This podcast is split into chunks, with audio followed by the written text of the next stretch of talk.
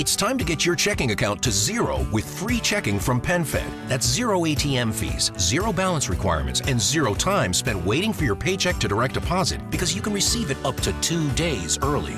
Open your account with just $25 and see how big zero can be. Apply online today at PenFed.org slash free checking. Early direct deposit eligibility may vary between pay periods and timing of payer's funding. To receive any advertised product, you must become a member of PenFed, insured by NCUA. With Lucky Land slots, you can get lucky just about anywhere. Dearly beloved, we are gathered here today to. Has anyone seen the bride and groom? Sorry, sorry, we're here. We were getting lucky in the limo and we lost track of time. No, Lucky Land Casino, with cash prizes that add up quicker than a guest registry. In that case, I pronounce you lucky.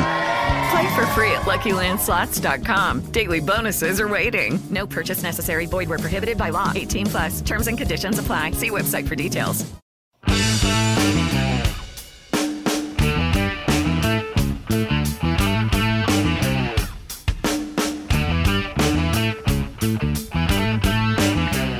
Hola amigos, ¿cómo están? Estamos nuevamente en un nuevo capítulo de Revolución Circular, podcast sobre economía circular y cuarta revolución industrial aquí en TXS Radio, la primera radioemisora 100% digital enfocada en ciencia y tecnología. Mi nombre es Petar Ostoich y este podcast es traído a ustedes gracias al Centro de Innovación y Economía Circular CIEC. Eh, siempre agradezco la gran respuesta y, los grandes comentarios que se dejan en redes sociales y los invito a que sigamos comunicándonos. En Twitter me pueden encontrar en arroba tal como se escribe. En Instagram, arroba oficial. Y además los invito a suscribirse a mi canal de YouTube donde podrán ver estas eh, entretenidas e interesantes entrevistas. Hoy eh, es, es un día muy especial porque tenemos a un gran amigo y además el primer invitado internacional. Él es Manuel Albaladejo, es el representante de la Oficina Regional de ONUDI, que es la Organización de Naciones Unidas para el Desarrollo Industrial del Cono Sur, y él está a cargo de esta oficina desde el 2017. Manuel se especializa en áreas de política industrial, comercial, desarrollo del sector privado, economía circular e industria 4.0. Todos temas que nos fascinan en este podcast de Revolución Circular. En América Latina promueve la transición hacia la industria 4.0 y a la economía circular a través de la implementación de proyectos de cooperación técnica como BioValor en Uruguay, un proyecto de, bioener- de bioenergía a partir de residuos orgánicos en el sector agro en Argentina y Mi Pyme compite en Paraguay. El diseño de las hojas de ruta de economía circular en Uruguay y Chile y la difusión de buenas prácticas y políticas eh, para promover la economía circular. Yo tuve la fortuna de conocerlo en uno de los que para mí fue el, el principal hito de empujar esta transición hacia un modelo circular, que fue el desarrollo del primer foro de economía circular, FEC, en Uruguay. Nos conocimos eh, en Montevideo. Y entre el 2007 y el 2017 lideró el trabajo de competitividad y política industrial de NUDI desde su sede en Viena, dando asesoría técnica a gobiernos y países en desarrollo. Previo a su trabajo en, en ONUDI, se desempeñó como académico para la Universidad de Oxford y como especialista del sector privado en el Banco Mundial en Indonesia. Manuel es licenciado en Sociología y Economía por la Universidad de Alicante y tiene una maestría en Desarrollo por la Universidad de Sussex en el Reino Unido. Manuel, muy bienvenido a Revolución Circular. Hola, muy buenas tardes, Petar. Muchas gracias por la invitación. Bueno, Manuel, eh, para mí es muy especial que estés aquí acompañándome porque realmente considero que eres una de las personas que se motivó muy temprano. eh, como lo decía en la, intro, el, el Foro de Economía Circular fue un gran impulso en la región para, para comenzar esta discusión, pero además considero que también fuiste una de las primeras personas que identificó el potencial que tiene la economía circular, pero yendo de la mano de la industria 4.0 y de las tecnologías propias de la cuarta revolución industrial. Pero antes de adentrarnos en este tema que es apasionante, eh, yo sé que hay mucha gente que nos está escuchando y, viendo que quizás no sabe eh, mucho eh, lo que está haciendo la ONU o NUDI eh, para impulsar la indu- industrialización. Eh, por lo tanto, me encantaría que hicieras un- una, una breve descripción para, para ir sentando las bases de esta conversación. Claro que sí, claro que sí. Bueno, Eh, la ONU es la agencia de las Naciones Unidas que se especializa en temas industriales. Tenemos nuestra sede en Viena, como has dicho. Y bueno, nosotros lo que estamos impulsando es una nueva, un nuevo paradigma en, en la actividad productiva, que es, una, que es una industrialización sostenible e inclusiva. Y dentro de ese paraguas, de ese concepto, eh, vemos perfectamente que encajan dos de los, lo que llamamos las dos grandes megatendencias que vemos a nivel global, que es eh, la cuarta revolución industrial, por un lado, y la otra es todo el concepto de economía circular que viene un poco a amparar esta idea de que, tiene que haber un cambio de producción y de, consumo sostenible. Em, principalmente lo que estamos haciendo aquí en el Cono Sur son proyectos de cooperación técnica, por un lado, estamos testeando tecnologías en, muchos sectores, viendo realmente y validando que la circularidad es posible y viable, porque creo que em, es muy importante que los empresarios como tú, Petar, conozcan realmente que la circularidad genera rentabilidad también, no es, no es solamente una cuestión puramente ambiental, y por lo tanto es importante que el sector productivo entienda que se puede hacer negocio con la economía circular, pero sí bien es cierto que, la, economía circular se abraza a una agenda eh, ambiental, lo que es muy importante también desde el punto de vista de ONUDI es no desmarcarnos de la tendencia tecnológica que se viene. Y es por eso que desde nuestro punto de vista el discurso ambiental tiene que venir también de la mano de una transición tecnológica que va a ser irreversible. ¿no? Entonces, bueno, eh, eh, lo que nosotros estamos trayendo al Cono Sur principalmente es una nueva visión de entender la industrialización de los países que tiene que venir de la mano de esa cuarta revolución industrial y de ese modelo de producción sostenible. Es por eso que vemos perfectamente que estas dos agendas, de industria 4.0 y economía circular, encajan perfectamente. A nivel de trabajo tenemos, como tú has dicho, cooperación técnica, pero tenemos también un trabajo de, concienciación ciudadana sobre estos temas. Creo que es muy importante que la agenda entienda la importancia de, estos, de esta temática. Tenemos un trabajo desde el punto de vista normativo. Pensamos que la economía circular funciona si establecemos las reglas del juego y si existe una responsabilidad extendida del productor y si existe una gestión integral de, de residuos en los países. Por lo tanto, la normativa tiene que existir.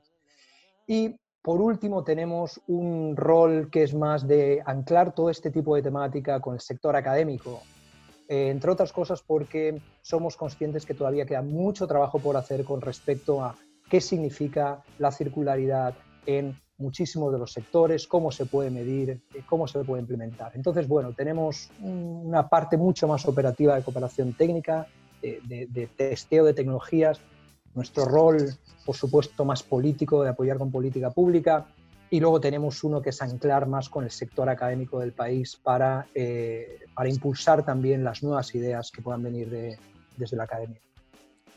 Excelente. A mí recuerdo cuando, cuando me adentré un poco en lo que hacía ONUDI y, y, tú sabes que yo he sido un, promotor desde hace bastante tiempo de la necesidad de una industrialización. Por lo tanto, cuando vi que existía una, una organización como ONUDI me, me, alegré muchísimo y sobre todo sabiendo que existía ONUDI Conosur, eh, que también es bueno especificar que lo que tú estás liderando es Argentina, Paraguay, Uruguay y Chile. ¿Cómo ve eh, eh, o, cómo enfrentas tú esta necesidad de industrializar o de generar nuevas estrategias basadas en la industrialización en un continente como, como o, en una región como en América Latina que sufrimos durante décadas un proceso de desindustrialización, prácticamente el proceso reverso eh, y que nos dejó en una condición que hoy, en un contexto de, pandemia, se demuestra extremadamente frágil, incluso peligrosa. ¿Cuál crees tú que es la importancia de la industrialización para, para una región como la nuestra? Bueno, a ver, el tema industrialización, como bien sabes, es un tema sensible porque, como decían muchos, la mejor industrialización es no tener ninguna, ¿no? La mejor política industrial es no tener política industrial. Y yo creo que en países como Chile en particular, en otros países del cono sur siempre se ha mirado un poco de reojo al tema de industrialización como algo que no era eh, necesario. También, entre otras cosas, porque siempre el concepto de industrialización venía asociado a unos años donde había un Estado que era muy paternalista, había sustitución de importaciones, hubo una, una década perdida en, en, América Latina en los años 80, donde la industrialización de alguna manera suponía intervencionismo y un rol mayor del Estado. ¿no? Entonces, bueno, eso, eso eso ha cambiado, ¿no? También había un concepto de que la industrialización era el desvincularse de sectores extractivos y pasar de sectores eh, primarios y extractivos a manufactureros y dentro de sectores manufactureros a sectores avanzados en tecnología, ¿no? Y existía esa lógica también, también muy de la escuela cepalina ¿no? y, y de, de, que un país como Chile debía desvincularse de sectores primarios y extractivos y meterse en este tipo de sectores. ¿Por qué ha cambiado el concepto de industrialización? Y yo lo sigo diciendo pues ha cambiado en el sentido de que la economía circular y la industria 4.0 nos hace ver la industrialización de una manera totalmente diferente. Anteriormente considerábamos que la industrialización pasaba por el cambiar y moverse de un tipo de sectores a otros. Y hoy día la industrialización perfectamente puede estar anclado en la industrialización del sector minero en Chile, que significa agregar valor en el propio sector minero o en los sectores eh, primarios. ¿no? Eh, ¿Quién puede decir que hoy la aplicación de eh, tecnología 4.0, por ejemplo, en el sector primario a través de, agricultura de precisión, no es una forma de, buscar competitividad? ¿O cómo vamos a decir que Chile no se desvincula en sector extractivo cuando sabemos que va a haber una alta demanda de litio y de cobre y lo que es importante para el país eventualmente es que agregue valor dentro de ese sector? ¿no?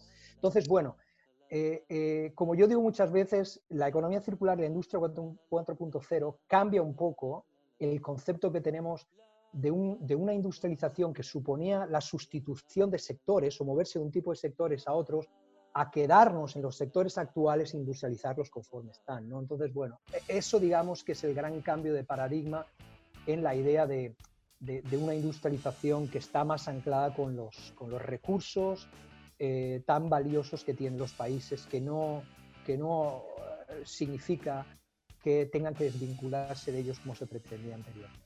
O sea que el discurso ha cambiado radicalmente, entre otras cosas porque tanto economía circular como 4.0 son transversales a todos los sectores. Lo puedo, y eso yo creo que es lo bonito. No estamos hablando de, de, avances tecnológicos en sectores concretos, sino que esto tiene prácticamente aplicación a todos los sectores de la economía.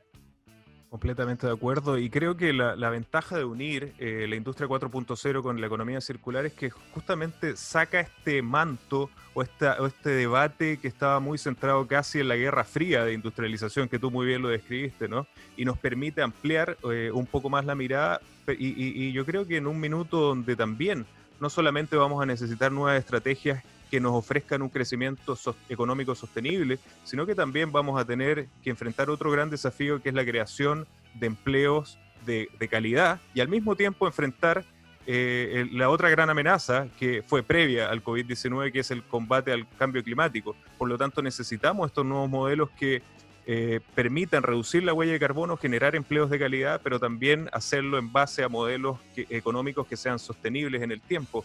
Eh, ¿Cuáles son algunos proyectos que tú estás viendo que, sean eh, interesantes de describir, que unan la industria 4.0 y la economía circular para que nuestros oyentes eh, tengan ya ejemplos un, poco más prácticos? Un poco más tangibles. Muy bien. Mira, yo, yo te diría cinco o seis casos que, quisiera poner encima de la mesa para tu audiencia, que vieran cuál es el enlace entre economía circular y Industria 4.0. Partiendo de, de, de, manufactura aditiva, impresión 3D, ¿no? O sea, el concepto de economía circular pasa por la no generación de residuos y la, manufactura aditiva, la impresión 3D, lo que nos permite es empezar a sacar el residuo desde el punto de vista del propio diseño. Por lo tanto, lo que estamos viendo ahora que es increíble es que países que no tenían ningún tipo de infraestructura industrial, como puede ser eh, eh, Uruguay o algunos de los sectores, está pudiendo producir a través de impresión 3D respiradores para, eh, sanitarios para el COVID. ¿no? Entonces, lo que nos permite la, la, impresión 3D es justamente poder prototipar gran parte de los, de, los, de los productos antes de entrar en una producción en masa mayor. Por lo tanto, ahí tienes una manera muy interesante de encajar el concepto de eliminación de residuos que normalmente se genera cuando se produce algo a través de la impresión 3D. Eh, en sectores, por ejemplo, como construcción, que, que es uno de los que, también nos interesa muchísimo por el hecho de que genera muchísimos residuos, los famosos residuos de construcción, los ROC, eh, existe todo el concepto de industria 4.0 aterrizada al concepto de simulación, lo que se llama el BIM, ¿no? el Building Information Modeling, que nos permite simular rendimiento de los edificios, el uso de materiales y demás, para hacer que estos, estas construcciones eh, sean mucho más eficientes, pero además sean multiuso, ¿no? que es también algo a lo, cual se está abogando en, muchísimo en Europa. De tal manera que en una fase final de, de la construcción pasamos del demoler al de construir, de tal manera que recuperamos gran parte del material que hemos invertido en la construcción. Todo esto parte también con el concepto de, cómo a través de Industria 4.0 podemos empezar a, diseñar eh, modularmente la construcción antes de utilizar los modelos o los métodos tradicionales que, venimos utilizando. Em, otro, otro ejemplo puede ser los famosos sistemas de, inteligentes de, gestión de residuos, que ya hay en muchos sitios de Europa, donde a través de sensores lo que permite es el, conocer el flujo de residuos que se generan en la ciudad para poder redistribuir en centros de reciclaje o en centros de, manufactura y reducir la cantidad de residuos que, por ejemplo, se están mandando a, vertederos em, eh, o a, sí, a landfills. ¿no? Quizá para mí uno de los temas más interesantes, Peta, de, cómo encaja la economía circular y la, y la industria 4.0 es todo el tema de virtualización. Posiblemente creo que ese es un ejemplo que nuestros, uh, eh, nuestra audiencia va a entender, porque estamos hablando de cómo sustituimos, por ejemplo, eh, la generación de un producto o el uso de un producto por un servicio, ¿no? Y ahí te puedo poner casos como Spotify, Netflix, ¿quién compra hoy CDs? ¿Quién compra hoy películas cuando tienes un servicio que tú puedes pagar? Eso es una virtualización de un, de, una, uh, de un servicio que nos hace no comprar un producto y por lo tanto estamos realmente reduciendo significativamente el uso, el uso de, de recursos ahí. Y luego, bueno, otra área que para nosotros nos parece súper interesante que estamos trabajando es el tema de blockchain, ¿no? Todo el tema de, trazabilidad, porque el consumidor en el futuro va a necesitar tener cada vez más, más poder de decisión y, de información y por lo tanto un consumidor eh, responsable va a tener que saber qué tipo de transacciones, cuáles son los orígenes del producto y demás. Y además creo que todo el tema de blockchain para nosotros es muy importante porque también elimina este concepto de que las empresas abiertamente te pueden decir que hacen cosas maravillosas y tú como consumidor no lo sabes. Hay un concepto que es greenwashing, donde sí, muchas empresas te dicen abiertamente las maravillas que hacen, pero eso no, no acaba reflejado en el producto que uno consume. ¿no? Entonces ahora toda la, la movida que se viene desde Europa con el nuevo Pacto Verde y el empoderamiento del consumidor va a tener que estar reflejado en una etiqueta que muy posiblemente a través de tecnología blockchain va a tener que reflejar claramente el origen de, los productos y todas las transacciones que, se, van, a hacer. ¿no? Bueno, estos son algunos, algunos ejemplos. Tengo algunos más que son más, más, eh, más ingenieriles, pero yo creo que esto es una, una forma de, abrir la mente de la gente con respecto a este enlace entre 4.0 y economía circular.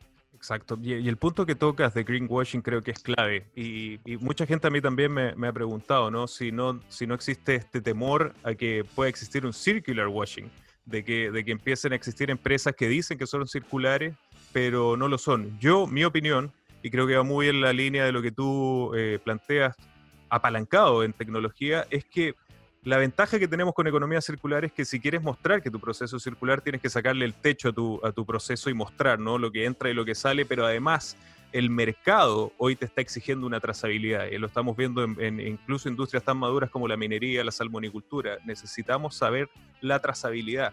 Eh, creo que el, hablar además, Manuel, de economía circular, industria 4.0, en, en, un mundo que ha sido golpeado tan fuerte por una de las pandemias eh, más terribles de los últimos 100 años, eh, nos coloca en una nueva forma de entender y de buscar eh, soluciones. ¿Cómo crees, cómo han visto desde UNUDI también y cómo lo han visto en, América Latina, que ha impactado que ha cambiado el, escenario eh, en, este debate de economía circular y cuarta revolución industrial post-COVID-19?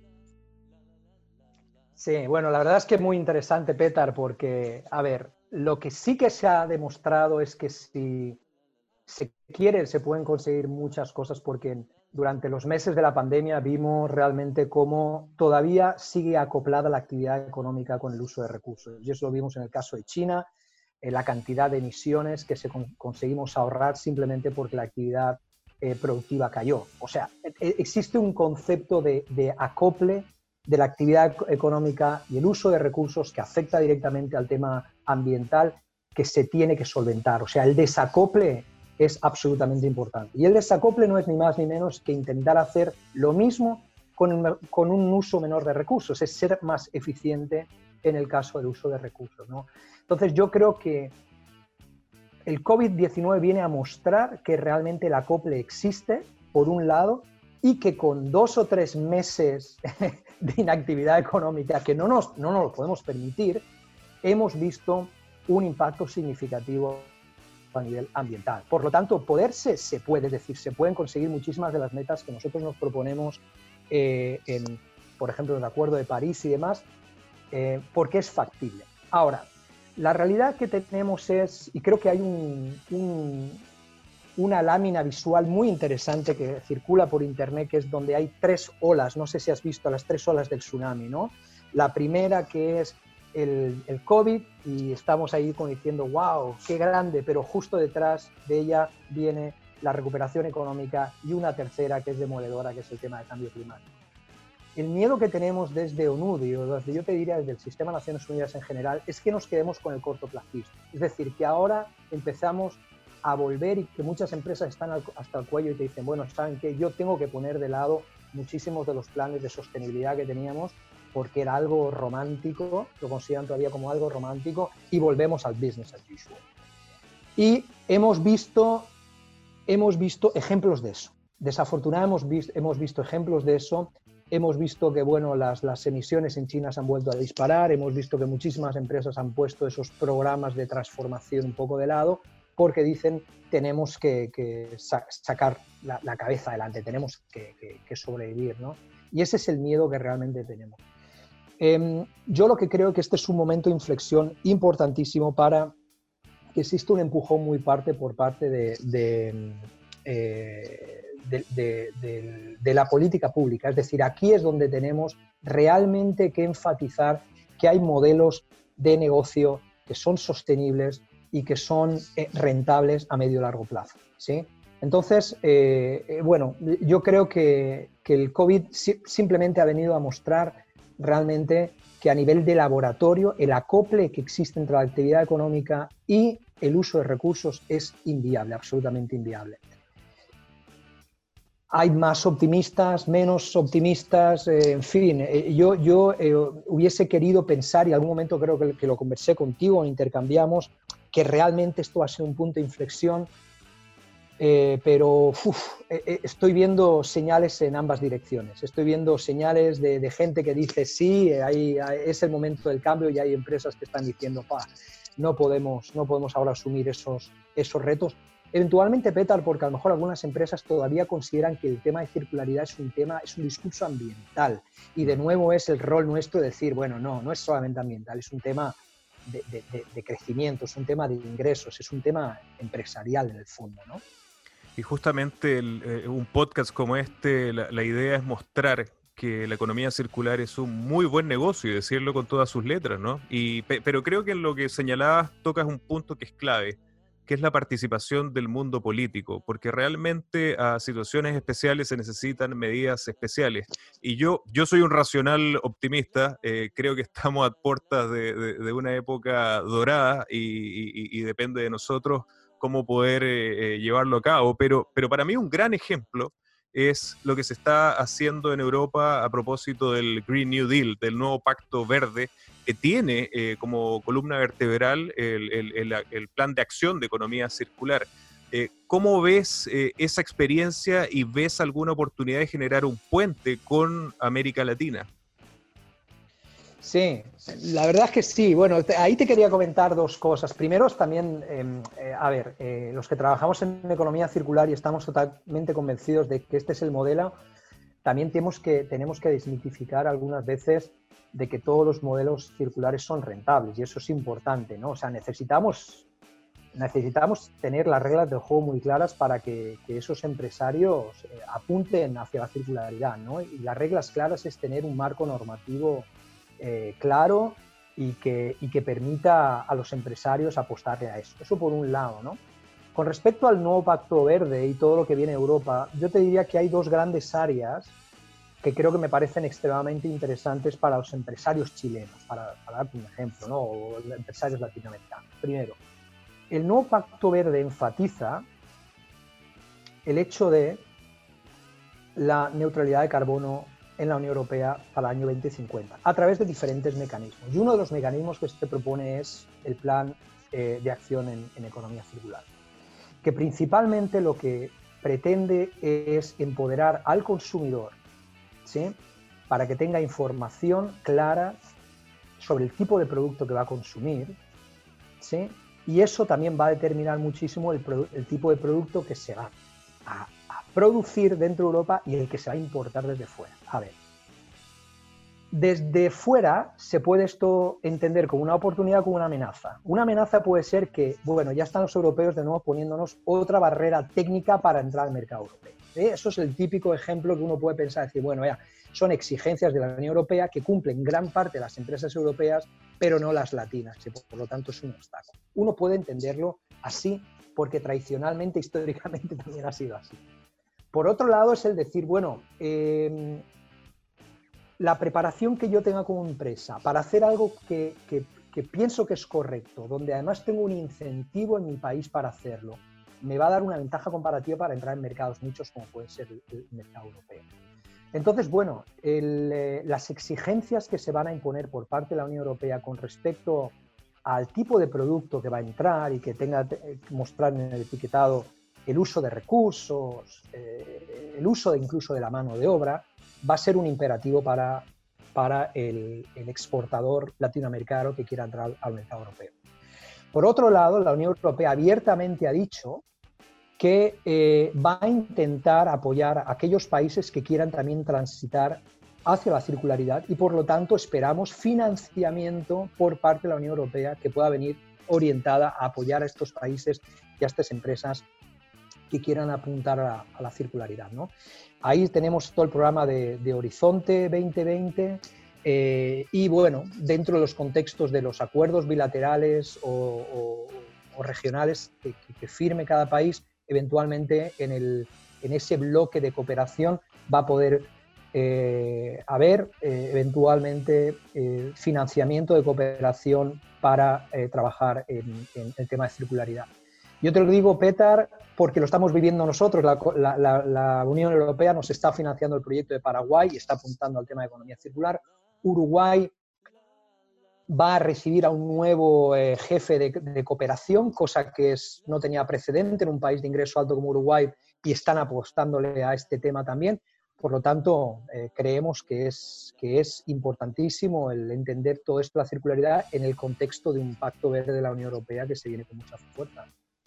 Excelente. Sí, yo creo que tenemos que estar muy atentos a lo, que está ocurriendo y en ese sentido, ya, para ir cerrando la, entrevista, es ¿Cuáles son las actividades que están desarrollando desde NUDI en, América Latina? Yo sé que están eh, tratando de generar una coalición eh, para fomentar la economía circular y que nos cuentes también dónde la gente puede encontrar eh, más información de lo que ustedes están haciendo, tus redes sociales, finalmente las páginas, pero cuéntanos para ir cerrando las últimas actividades, por favor.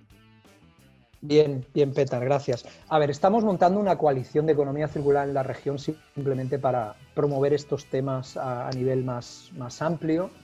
Em, esa coalición la estaremos anunciando en las siguientes semanas, una coalición donde está la Ellen MacArthur Foundation, está la Konrad Adenauer, está el Foro Económico Mundial, está la UNED, estamos nosotros, en fin, es una forma de, abanderarnos del tema y decir que, que esto va adelante, ¿no? Eh, nosotros seguimos trabajando en proyectos de cooperación técnica. Eh, sabemos que cada vez tenemos menos fondos en América Latina y en particular países como Chile, Uruguay, pues cada vez hay menos donantes, hay menos recursos, pero estamos, estamos trabajando en obtener eh, financiamiento por parte de, otros, de otras modalidades y, estamos, por, por, lo tanto, desarrollando proyectos de cooperación técnica que seguimos implementando. cualquiera que tenga interés se pueden poner en contacto y yo les puedo contar. Estamos trabajando con el gobierno de Chile con el tema de la hoja de ruta, estamos también apoyando a otros países con, sus propias hojas de ruta.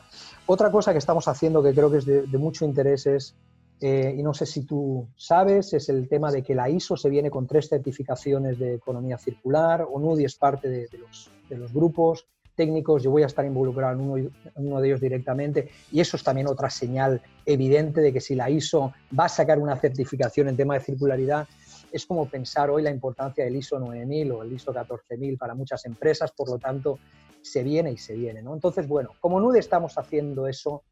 Em, vamos a tener el foro de economía circular, el foro regional, este año en Asunción, lo vamos a hacer virtual. Te vamos a invitar, Petar, para que, seas parte y, sigamos la tradición. El año que viene esperamos hacerlo eh, presencial y por lo tanto seguimos con esta temática. ¿no? Eh, nos pueden buscar en, yo no, recuerdo bien, pero Nudiconosur en, en Twitter. Yo también estoy por ahí, pero no sé, no me acuerdo ni de mi nombre en Twitter, pero bueno, nos pueden buscar y a partir de ahí, eh, por supuesto, les podemos dar información de todas las actividades que estamos haciendo.